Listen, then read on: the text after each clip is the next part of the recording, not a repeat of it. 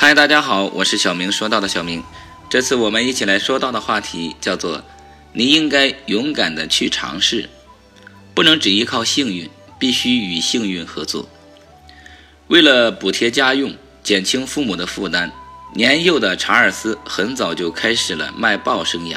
卖报也并非是一件容易的事情，常常会因地盘和别人发生争议，但他从不示弱，因而他很幸运的总是成为胜方。有时，他也到一些小饭馆或者小酒吧去卖报，因为那里聚集的人多。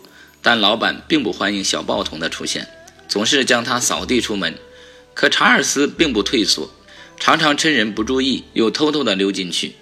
就在查尔斯初中毕业，准备升高中的那年夏天，他母亲说服他利用假期为保险公司拉生意。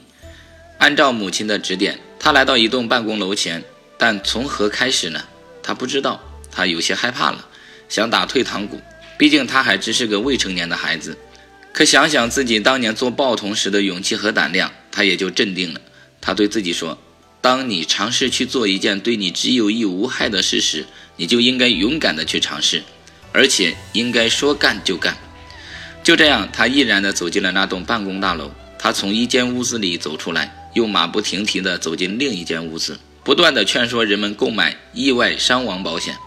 他甚至不敢有片刻的犹豫，担心畏惧感会趁虚而入。他几乎跑遍了整个办公楼，最后终于争取到两位客户。区区两位客户对别人也许算不了什么，但对查尔斯来说却意义重大。可以毫不夸张地说，这是查尔斯人生历程的一座里程碑。初试推销能拉到两位客户，查尔斯的心情别提有多高兴了。在保险公司的账户上，查尔斯也有了几元钱的佣金，这点令他异常欢喜。